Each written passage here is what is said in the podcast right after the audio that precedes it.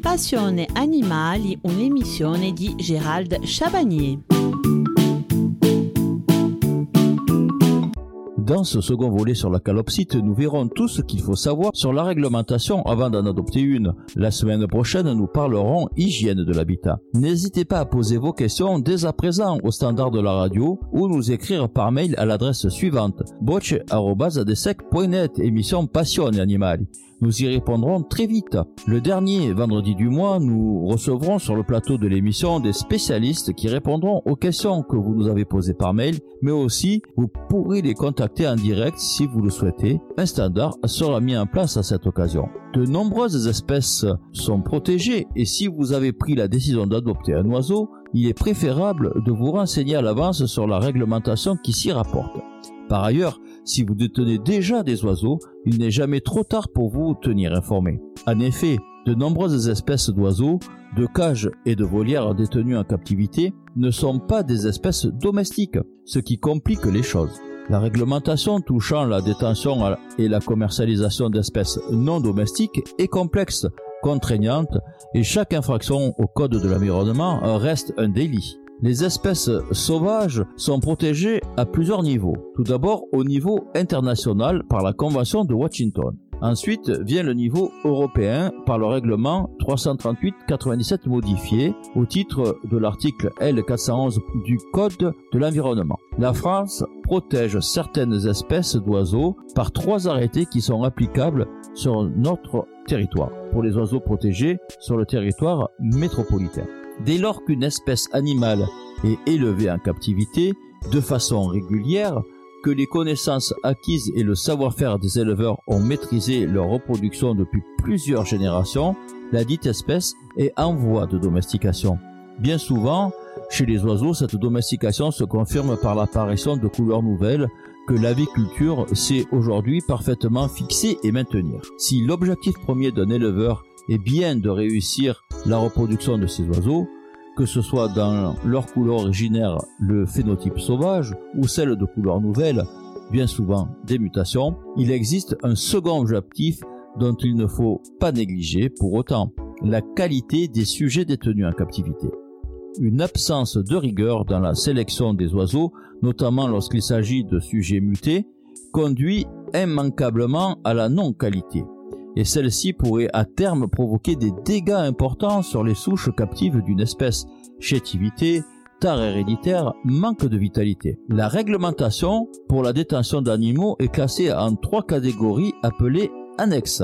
Il existe trois niveaux de protection correspondant aux annexes 1, 2 et 3. Les espèces à l'annexe 1 sont les plus menacées et donc les plus protégées leur détention et leur commerce étant interdits sauf autorisation spéciale. Les espèces en annexe 2 sont moins menacées, mais leur commerce est contrôlé. Et les espèces en annexe 3 sont considérées comme domestiques. Le règlement numéro 338-97 correspond à la transposition de la CITES en droit européen. Les espèces sont classées en annexe A, B et C. Les espèces en annexe A étant les plus protégées, sauf quelques exceptions, les espèces en annexe 1 sont en annexe A, les espèces en annexe 2 sont en annexe B, etc. La réglementation française dit que les réglementations internationales et européennes s'appliquent en France, auxquelles se rajoutent de nombreux textes réglementaires nationaux. Il existe ainsi une protection nationale de nombreuses espèces indigènes menacées dont la détention et le commerce sont interdits sauf autorisation. Les espèces présentes en Guyane française ont eux un statut de protection particulier pour éviter tout trafic en provenance d'Amérique du Sud jusqu'en métropole et donc en Europe. Un certain nombre d'espèces et de variétés d'oiseaux élevés en captivité depuis très longtemps ont été classés récemment comme domestiques dans l'arrêté du 11 août 2006.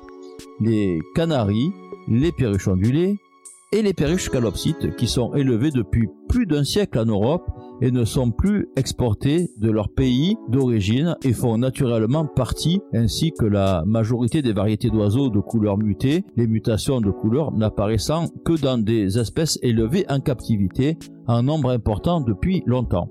Donc en qualité de particulier qui envisage d'adopter une calopsite ou plusieurs, sachez que la loi ne vous demandera aucune autorisation pour leur détention du fait qu'elle soit classée en annexe 3 et considérée comme domestique au même titre que le chien ou le chat. La législation relative à l'élevage des oiseaux. Tout d'abord l'élevage d'agrément. Depuis l'apparition des arrêtés du 10 août 2004, dès que l'on détient un animal d'espèce non domestique, on est considéré comme un élevage d'agrément. Il existe des quotas au-delà desquels il est nécessaire d'obtenir un certificat de capacité. Mais cela ne concerne que les espèces figurant dans les annexes 1 ou A et les annexes 2 ou B, et les espèces de Guyane où une réglementation est considérée en termes de quotas. Fort heureusement, les animaux d'annexe 3 ou C, d'espèces domestiques n'étant pas comptabilisés dans ces quotas. Par ailleurs, pour détenir certaines espèces particulièrement protégées, annexe 1A et Guyane, il faut une autorisation préfectorale de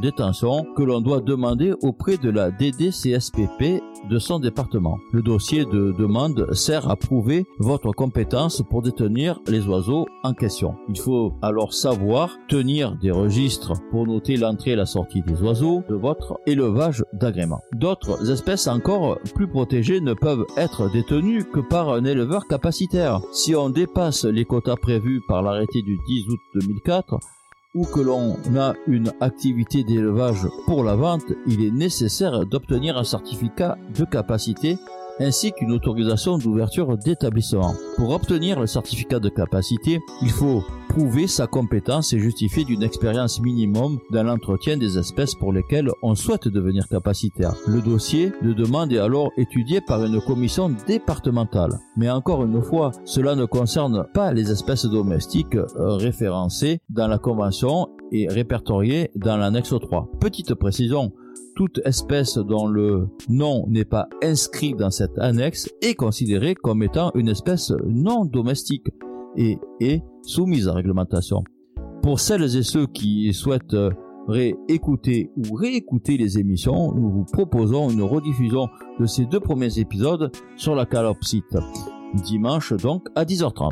Dans notre prochain rendez-vous, nous parlerons de l'hygiène des cages et des volières.